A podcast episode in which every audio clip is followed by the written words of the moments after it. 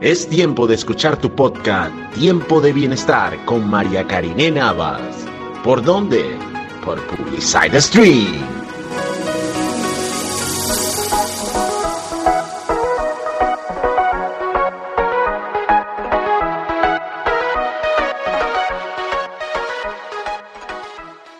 que entiendo que es usted el primero que recibe por los signos, por los síntomas que pueda presentar el paciente, ¿cierto?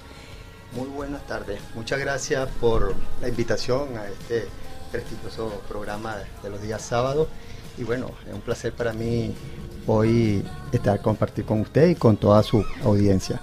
Sí, bueno, realmente el paciente cuando presenta litiasis vesicular, déjeme aclarar un, en primer término que es la litiasis son cálculos que hay en la vesícula. La vesícula es un órgano que está en el hígado y que nos ayuda segregando un producto eh, llamado, realmente una enzima llamada bilis, para contribuir a la digestión de todo ser humano. Eh, realmente lo aclaro porque lo confunde con cálculos en la vesícula, eh, en el riñón. En el riñón, litiasis renal. Litiasis renal. Entonces muchas veces la gente pues de ahí conversaremos más adelante cuál es la diferencia entre uno y otro y por qué los guarapitos caseros y la expulsión, eh, que la gente cree que se puede expulsar o no. Entonces la litiasis vesicular es eso, son cálculos en la vesícula, son litios que se van formando con el pasar del tiempo. Realmente eso genera consecuencias que entre ellas o complicaciones que son síntomas, entre una de ellas es el dolor posterior a una comida copiosa. Entonces, fundamentalmente, el paciente consulta por ese síntoma, el dolor, eh, posterior a una comida copiosa eh, que, ingiere. Puede ser granos, la llamamos comida copiosa, son granos, eh, comida fuerte como mondongo, cochino, muy condimentadas, muy condimentadas a base de grasas.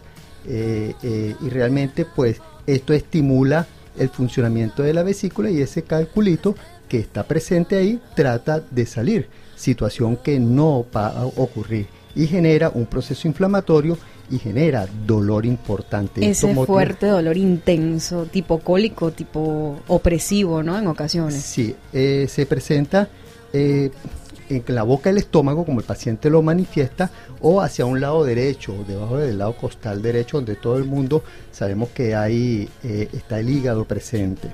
Entonces es insistente, intermitente, continuo y se va acentuando de forma este, persistente.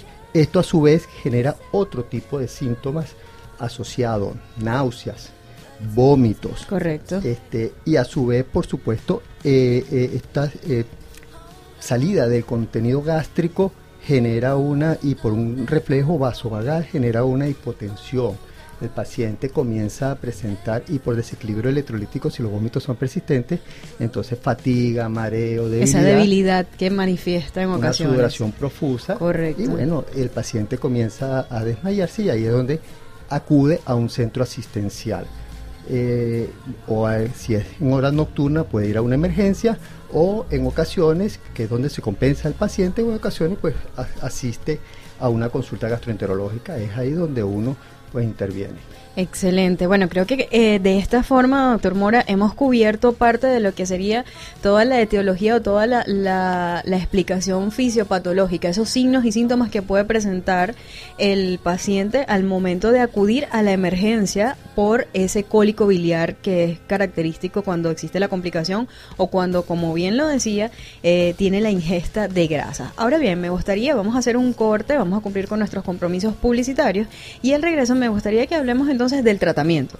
Una vez que el paciente acude a emergencia y ya es diagnosticado a través de, obviamente, los estudios, que me gustaría también, cuál es ese estudio, cuál es todo el abordaje que se le hace al paciente en consulta, lo vamos a mencionar cuál es el tratamiento a seguir, cuáles son las indicaciones que le daría usted desde su especialidad. ¿ok? Vamos a cumplir con nuestros compromisos publicitarios y ya regresamos con más de tiempo de bienestar.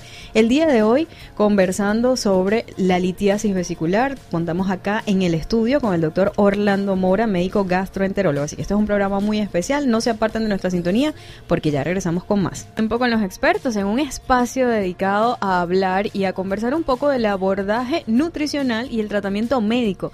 En este caso caso contamos acá en cabina, afortunadamente, con el doctor Orlando Mora, médico gastroenterólogo, y hablamos un poco del abordaje médico. Antes de irnos al corte publicitario, conversábamos de la importancia de todo lo que es la, la, etiología, pero vamos a desarrollar un poco. Me, me, comentaba, doctor, que vamos a desarrollar un poco esta etiología o cómo se va formando el origen de la litiasis vesicular y luego entonces pasamos al tratamiento. Es importante aclarar que, porque cuando el paciente le llega a uno, doctor, ¿y por qué tengo cálculo en la vesícula? ¿Qué se debe a eso? ¿no? Entonces, el cálculo, eh, generalmente hay varios factores eh, que están que influyen en esto. Uno es, hay un factor hereditario, ¿okay? que el papá o la mamá o, el abuelo, el bisabuelo, en algún en, en alguna de estas eh, antecedentes, pues ellos han presentado cálculo vesicular. Eh, ¿Qué ocurre muchas veces? Bueno, hoy día con el advenimiento de la ecografía, que lo conversaremos ahora sobre el método diagnóstico, es uno de los eh, métodos para hacer diagnóstico con mayor precisión, pero antes no existía. Entonces, ¿qué hacían nuestros eh, abuelos? Bueno, simplemente dejaban de comer porque les caía mal, les daba algo de dolor, eh, ya yo, no como aguacate, ya yo no como cachapa, ya yo no como eh, identificando cada uno de los alimentos que le... exacto entonces fundamentalmente eso.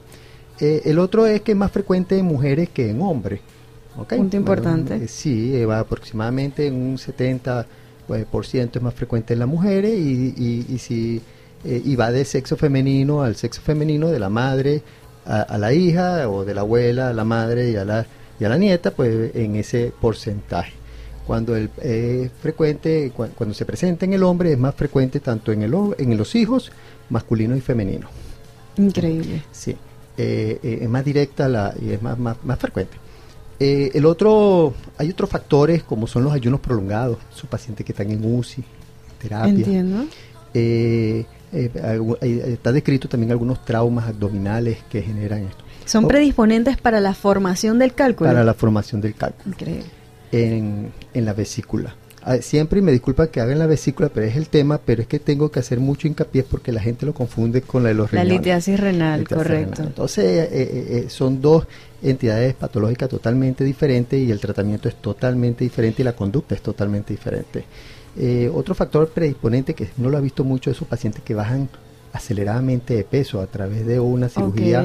Una cirugía bariátrica, por ejemplo. Entonces, estos pacientes, en la tendencia, hay un porcentaje de algunos de ellos eh, teniendo no antecedentes familiares de litiasis que presentan o hacen formación de cálculo. Creo que un punto importante que, que se me ocurre en este momento, porque lo he visto en consulta, es aclarar que los cálculos no son residuos de comida que muchas, muchos pacientes dicen, ay, es que tengo cálculos porque comí semillas de tomate o porque comí, la, eh, me, me, tomaba la, la, semilla de la parchita. He tenido pacientes que en, consulta me dicen eso. No tienen nada que ver absolutamente nada. Absolutamente nada. Esos son mitos que se presentan en, en nuestro eh, en nuestra población y bueno, eh, van ido desapareciendo, pero se, se mantienen todavía. Lo que sí existe es una relación en el consumo de ciertos alimentos que son predisponentes a la formación del cálculo, como las bebidas, eh, como Coca-Cola, por ejemplo, bueno, las bebidas colas. o este tipo de, de sustancias químicas que pueden ser predisponentes a la formación de cálculos podría estar dado, pero a nivel de la litiasis vesicular, que es una entidad distinta, no hay nada descrito con eso, pero sin embargo, bueno, vamos a estar claro que eh, eh, esas gaseosas en exceso tampoco son beneficiosas para nadie desde ningún punto de vista eh, en salud. y estoy hablando en exceso, ¿no? Correcto. pero bueno, eso. El, otro, la otra situación que se presenta es que es más frecuente en las mujeres eh, ah, y la edad. La edad es fundamental. Eh, yo, eh, por lo general es después de los, de los 30, 25, 30, 40 años es que comienza a haber formación. Es decir, quiero aclarar que no nacemos con cálculo en la vesícula. Un punto importante. Sí, es una vesícula, yo siempre digo que es una disfunción de la vesícula para explicarle muy coloquialmente al paciente que no es una vesícula enferma y que el cálculo se va formando con el pasar del tiempo. Correcto. Hay sedimentación de las bilis este, y, a veces eh, eh, colesterol que se va acumulando en, a nivel biliar de la vesícula y entonces va, va haciendo sedimento y ellos se van solidificando. Pasa a través de lo que nosotros llamamos un barro biliar y luego hace solidificación de esa eh, condición o mezcla de, bilis que, se espesa y, grasa y por lo tanto hace el litio, el cálculo. Forma el cálculo como tal. Sí, otra cosa que quiero aclarar es que los cálculos, cuando uno hace el diagnóstico, los cálculos pequeños son mejor, no, no, esos son más peligrosos que hasta cierto punto que los cálculos Buen punto, exactamente, ese barro biliar, correcto. Porque puede migrar y puede hacer obstáculo en la vía biliar y es mucho más peligroso. Y genera ese fuerte dolor intenso del que comentábamos, el cólico biliar que comentábamos al principio. Hay una complicación muy conocida o, que podemos ver mucho en consulta que es la migración del cálculo, doctor. Ese cálculo que en, el paciente consume alimentos con alto contenido de grasa o consume comidas copiosas, como bien lo decíamos al principio, y entonces la bilis se ve estimulada trata de expulsar el calculito o el cálculo y el cálculo logra salir y obstruye entonces el colédoco, que forma parte también de, las vías biliares de, esta, de, nuestro sistema digestivo. ¿Cuál es esa complicación que se puede presentar entonces en este caso? Exacto. Eh, la vesícula es un reservorio de bilis y cuando, como bien lo ha, dicho, eh, uno consume eh, esa comida mm, con grasa, ella se contrae para pulsar o que presentar la salida de la bilis.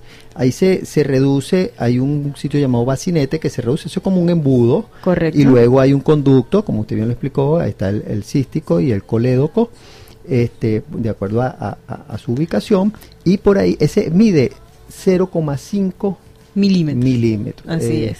5 milímetros, 0,5 centímetros, pero en una fase muy ancha, es decir, realmente es de 2 a 3, 4 milímetros. Y si el litio, el cálculo es, mayor a esa dimensión, este, puede pasar muy forzadamente y se queda. Ah, y si son cálculos muy pequeñitos, de 2 milímetros, que también puede pasar, pero se quedan siempre a la mitad. Correcto. Y eso genera un éxtasis y a su vez todas las complicaciones que hablamos en la primera fase del, programa. Eh, dolor intenso, muy intenso, náuseas, vómitos muy persistentes. He de aclarar que casi siempre esta sintomatología aparece de noche, nocturna, es lo que llama mucho la atención, después de las 9, 10 de la, de la noche. También es por, comer y acostarse, el reposo. Por, Fundamentalmente. Y ese proceso donde se necesita la digestión por completo. Hay un proceso de tres horas de digestión y en ese proceso, eh, la, la primera, la segunda o la tercera hora es que está presentando la sintomatología tan acentuada que hay que correr en la madrugada a la emergencia. Así es. Doctor, la clínica, ¿qué exámenes de laboratorio se ven alterados cuando existe el cólico biliar? Fundamentalmente uno pide una eh, eh, hematología completa, lo más sencillo. Eh, en ocasiones nos apoyamos con un poquito de examen, un examen de orina, es para ver si hay algo de coluria. Este, un perfil 20 también nos puede ayudar muchísimo para ver si la bilirrubina está o no elevada. Pero en la emergencia, la hematología completa es para ver si hay un proceso infeccioso este, que eh, es una de las primeras complicaciones porque el paciente consulta por una colicistitis, que es un proceso de inflamación de la pared vesicular y a su vez este se, se, se, infecta y a, través de unos gérmenes que tenemos que, que, son oportunistas en ese y, afectan la pared y entonces hace una leucocitosis con aumento de que vamos a ver glóbulos blancos elevados. Elevado. También eso se presenta, eh, eh, hay un éxtasis biliar, la bilis progresa, eh, en vez de ir a 120 kilómetros, como yo digo a veces los pacientes para darle una referencia coloquial, eh, va a 40, entonces se hace como una cola, este, un éxtasis o eh, como un río cuando uno lo obstruye que comienza a levantarse su nivel y ampliar el cauce. Entonces, por lo tanto, eso eleva la bilirrubina en sangre y la bilirrubina y, hace una coluria o unas orinas más oscuras. Entonces, eh, ahí nos hace pensar de que hay un proceso obstructivo que la ecografía nos ayuda porque también observamos dilatación de las vías biliares. La inflamación. Entonces estamos hablando de un perfil 20, una hematología completa, y el, e, el eco. Eh, y el eco abdominal. El eco abdominal es el gold standard. Correcto. O sea, es el, el examen de oro. No existe ninguno, es el más eh, actualmente gracias a Dios, como yo lo le comentaba antes, eh, en estos momentos de rutina eh, existen forma parte de la consulta me lo mencionaba fuera del aire hablábamos eso y es que tiene que ser parte fundamental de la consulta de, un gastroenterólogo. Ah, sí eh, en, mis estudiantes en el posgrado de, la Cruz Roja yo le digo que eh, para el gastroenterólogo la ecografía es eso forma parte del examen físico correcto Así es. Qué interesante. Ya teniendo entonces el, examen físico y contamos con esto, eh, ¿cuál es el tratamiento desde el punto de vista gastroenterológico?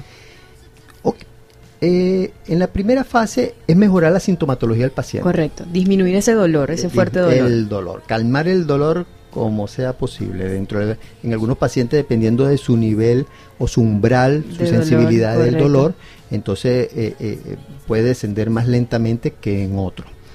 Eh, por otro lado, las náuseas, los vómitos, mejorar el, proceso de, hemodinámico del paciente y, y luego ver si estos laboratorios están alterados, si hay infección, tratar el cuadro infeccioso.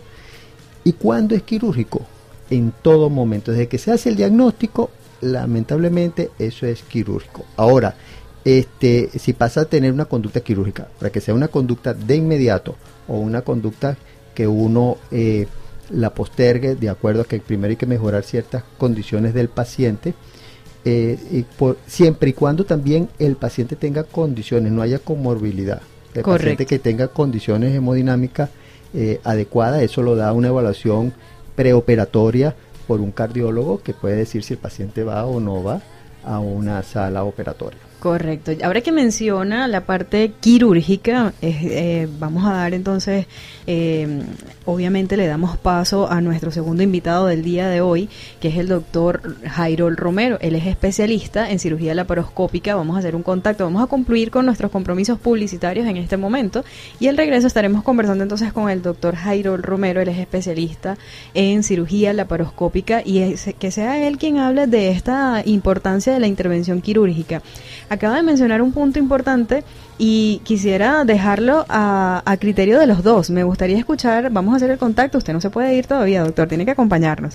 Este, pero sí me gustaría escuchar mucho el criterio de los dos, tanto usted como gastroenterólogo, y el doctor Jairol, que, que, afortunadamente está también aquí, va a estar, está al aire, nos está escuchando y vamos a tenerlo eh, en vivo en nuestra llamada telefónica, pero vamos a conversar un poco porque mucha bibliografía, cuando revisamos la bibliografía, de hecho, muchísima información por internet que todos tienen, esa, ese, algún clip tienen información, pueden leer que no siempre la intervención quirúrgica es indicada se habla de eso. Entonces voy a dejarle ese punto allí, este, tanto a usted como gastroenterólogo como al doctor Jairol que nos está escuchando. Es un punto importante. ¿Realmente la intervención quirúrgica puede dejarse de lado o es así como nos los acaba, ya nos, ya nos asomó un poco parte de la respuesta, pero quiero que sean los dos al regreso, este, después de, de cumplir nuestros compromisos, quien eh, conversemos de este punto tan importante, porque estoy segura que muchos de los que nos están escuchando, cuando escuchan, no, bueno, no necesariamente tienen que haber la intervención quirúrgica, ven así como que, ay, bueno, no, o sea, me puedo cuidar,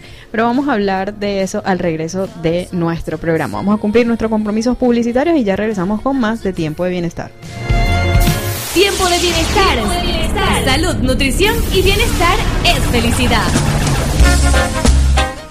Continuamos en Tiempo de Bienestar, hoy con nuestro programa muy especial conversando sobre el abordaje médico y nutricional de la litiasis vesicular. Y después de la excelente explicación que nos daba el doctor Orlando Mora como gastroenterólogo, es el primer especialista que recibe los signos, los síntomas, que recibe en ocasiones las complicaciones nocturnas, como bien mencionábamos antes de irnos al aire, del paciente entonces abordamos el tratamiento. ¿Cuál es el tratamiento? Bien decía el doctor, lo primero, eh, disminuir el dolor, disminuir los cólicos.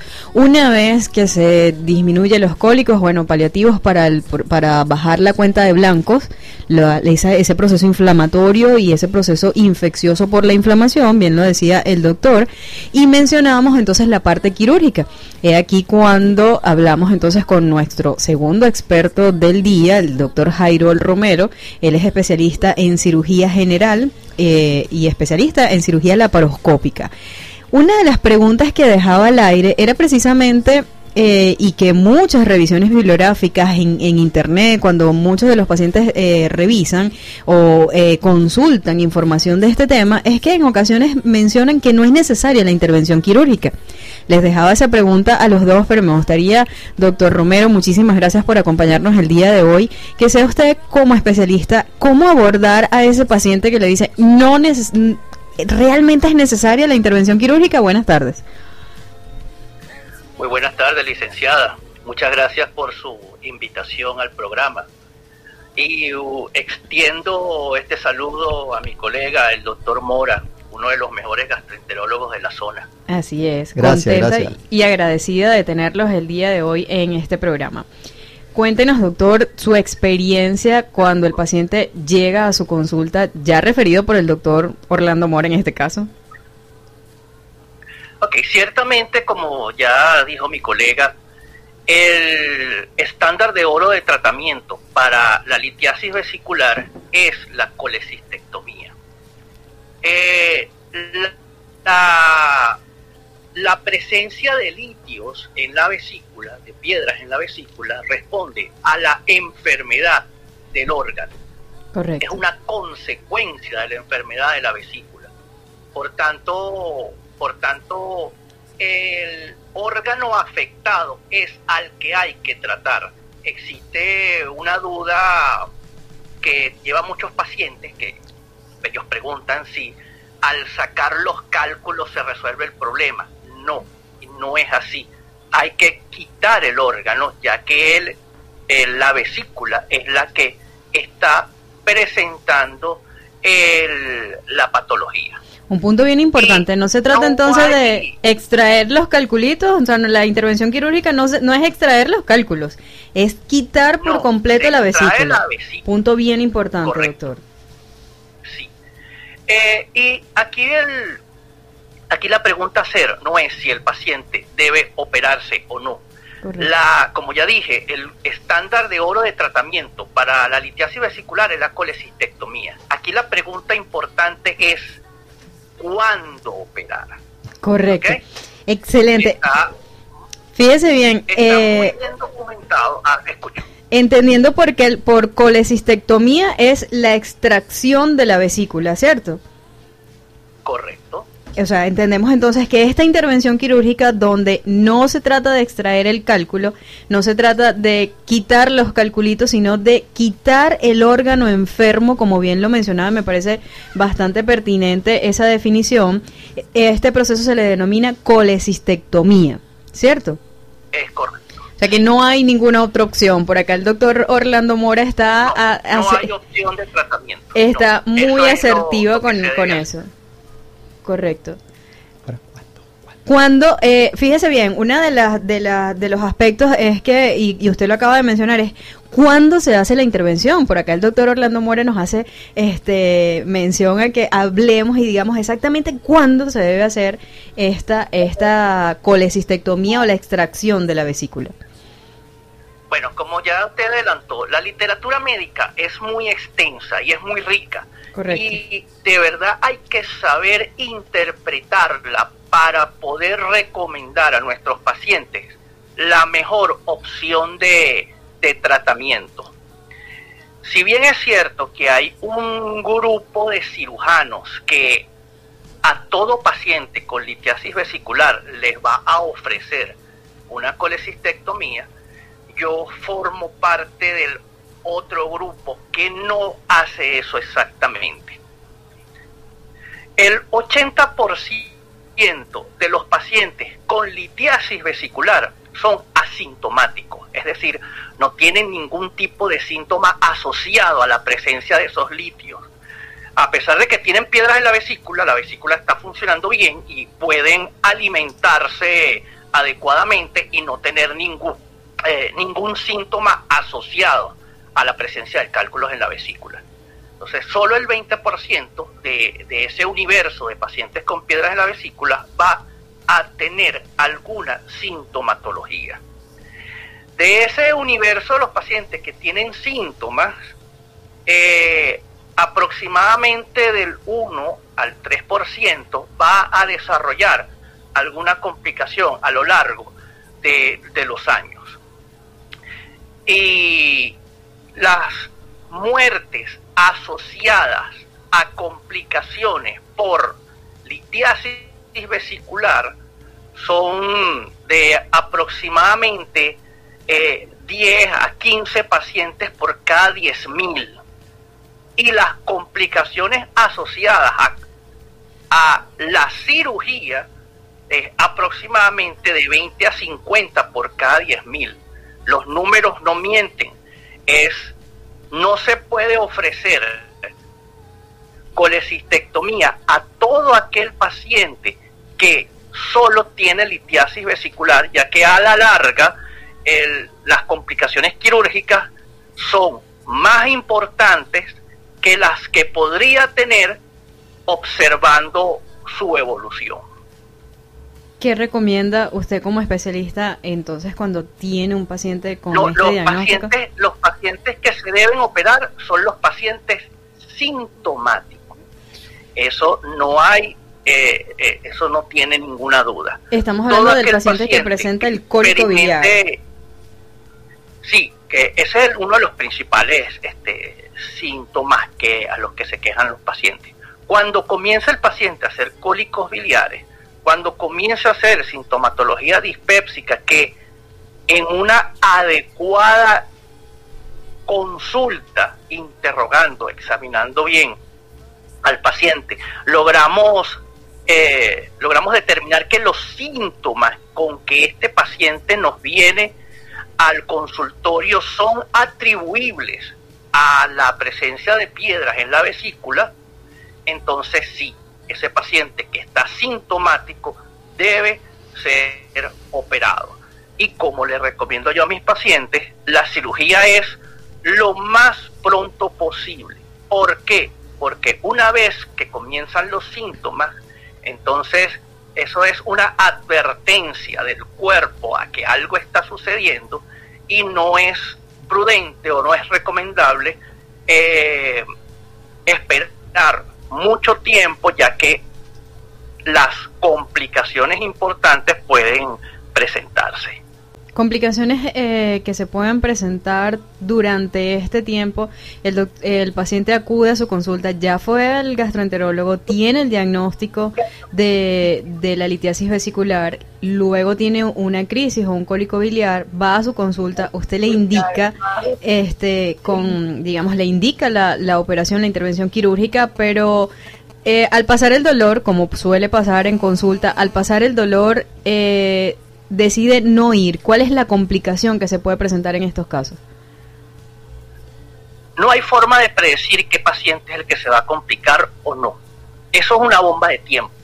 Correcto. El paciente puede, puede, puede salir de la consulta y no darle un cólico biliar más nunca, o puede darle al día siguiente.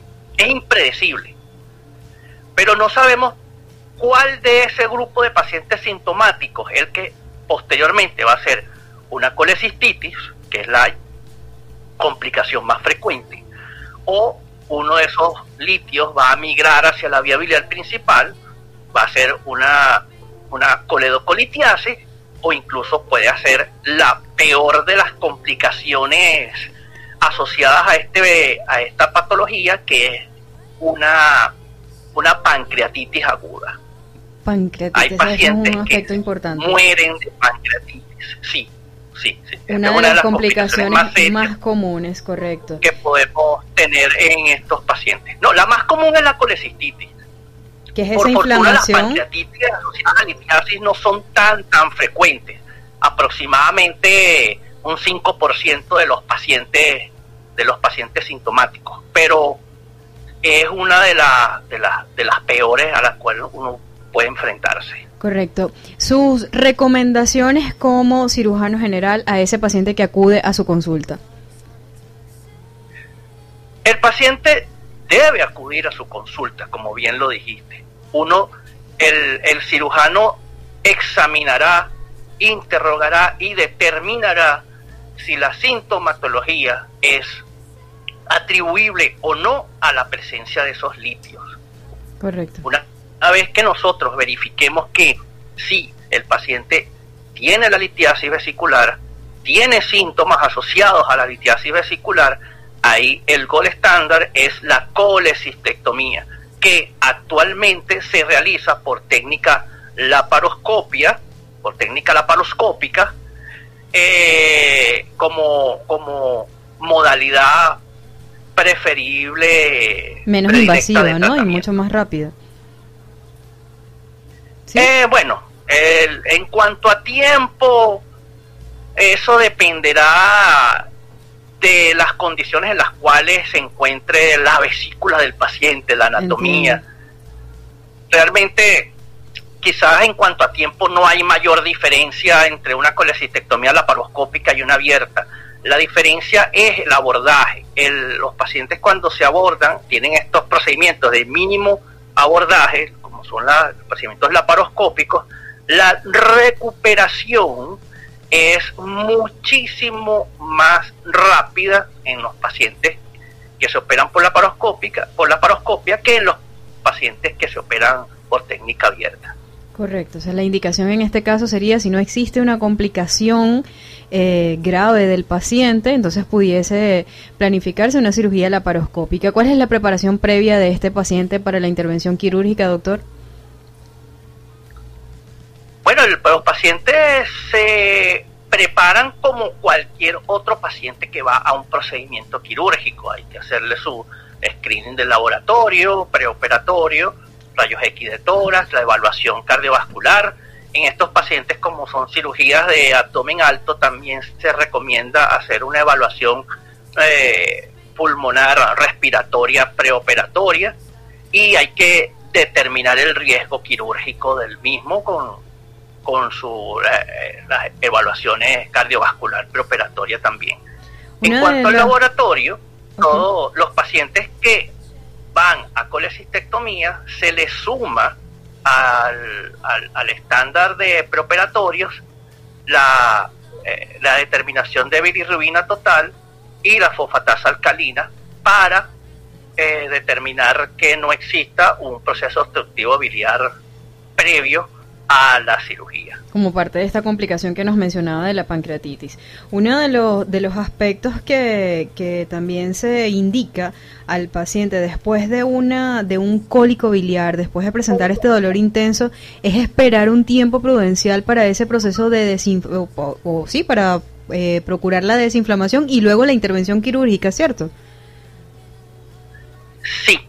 Eh, cuando un paciente tiene una colecistitis aguda o lo operamos dentro de las primeras 72 horas de iniciado el proceso o preferiblemente se le indica tratamiento médico para controlar el proceso infeccioso e inflamatorio y cuatro a seis semanas después se programa la colecistectomía de forma electiva.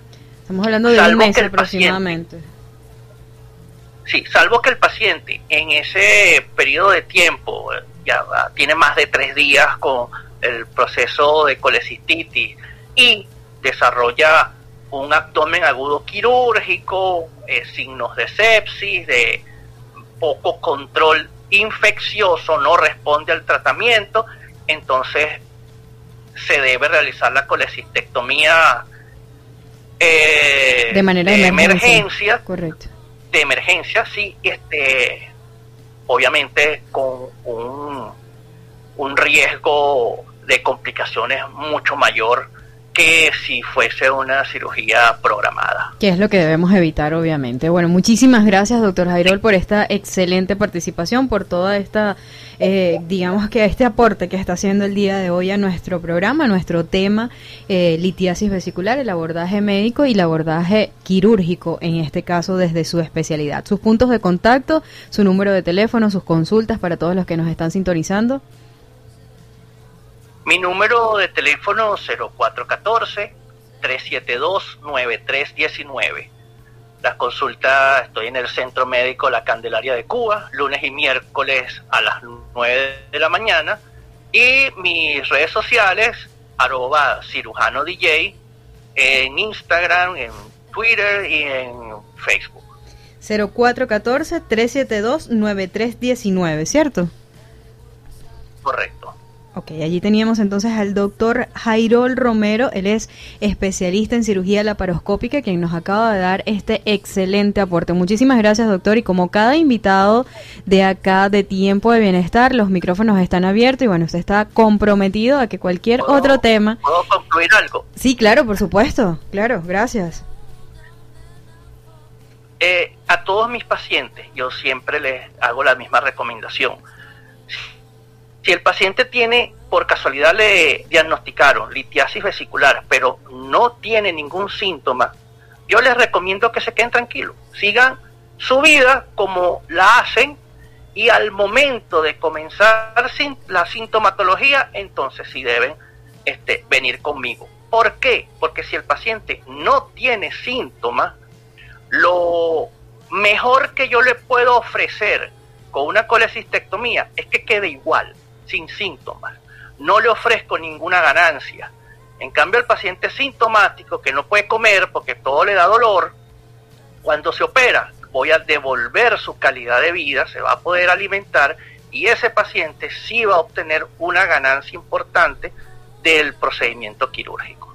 Correcto, excelente recomendación. Solo entonces acudir a la, a la consulta en caso de tener los síntomas, ¿no?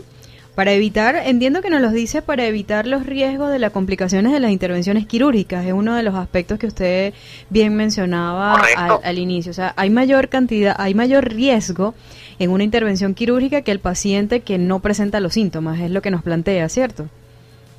Exacto. Un paciente sin síntomas, la probabilidad de que se complique en debutando en debut es mucho menor que la cantidad de pacientes que se pueden complicar por la cirugía. Perfecto, bueno, muchísimas gracias, doctor. Vamos a repetir sus puntos de contacto: 0414-372-9319, sus consultas en la clínica La Candelaria de Cuba los eh, y su, su cuenta en Instagram, arroba cirujano DJ, ¿cierto? Correcto. Así es, muchísimas gracias por ese contacto y tal como les decía, bueno, los micrófonos de tiempo de bienestar siempre estarán abiertos y ya el compromiso deja que cada tema que consideremos que su especialidad pueda aportarnos tanto valor como lo hizo el día de hoy, lo vamos a invitar. Muchísimas gracias por su buena disposición.